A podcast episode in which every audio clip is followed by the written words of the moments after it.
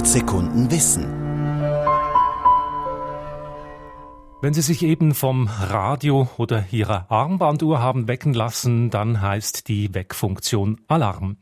Und wir wollen stark hoffen, dass das der einzige Alarm ist, den Sie heute hören werden, denn wo ein Alarm ist, da ist meistens auch ernste Gefahr. 100 Sekunden Alarmgeschichte von Thomas Weibel. Ein Alarm ist eine ernste Warnung. Gleich schallet ein Alarmen, da wand ich mich zurück, als fiel mich konnt umgreifen, mit meinen Augen beid, ich Mörder sah durchstreifen, die Felder weit und breit, dichtete Anfang des 17. Jahrhunderts der deutsche Jesuit Friedrich Spee. Seit jeher lebt der Mensch in Gruppen zusammen, und sobald Gefahr droht, ermöglicht der Alarm das Aufbieten aller Kräfte, um den Kampf aufzunehmen und die Gemeinschaft in Sicherheit zu bringen. Eine funktionierende Alarmorganisation war zu allen Zeiten wichtig, so wichtig, dass sie sogar eigene Berufe hervorbrachte. Der Torwächter im Mittelalter schlug Alarm, sobald sich Unbekannte vor der Stadtmauer zusammenrotteten.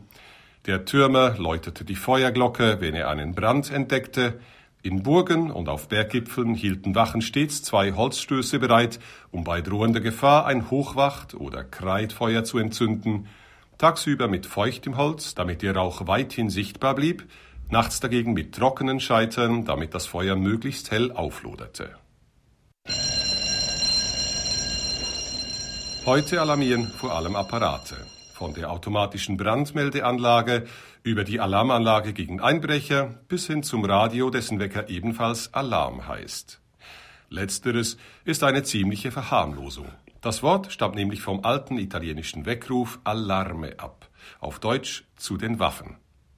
Ein Alarm will unter allen Umständen wahrgenommen werden, und deshalb ist er vor allem eins, laut, unerträglich laut.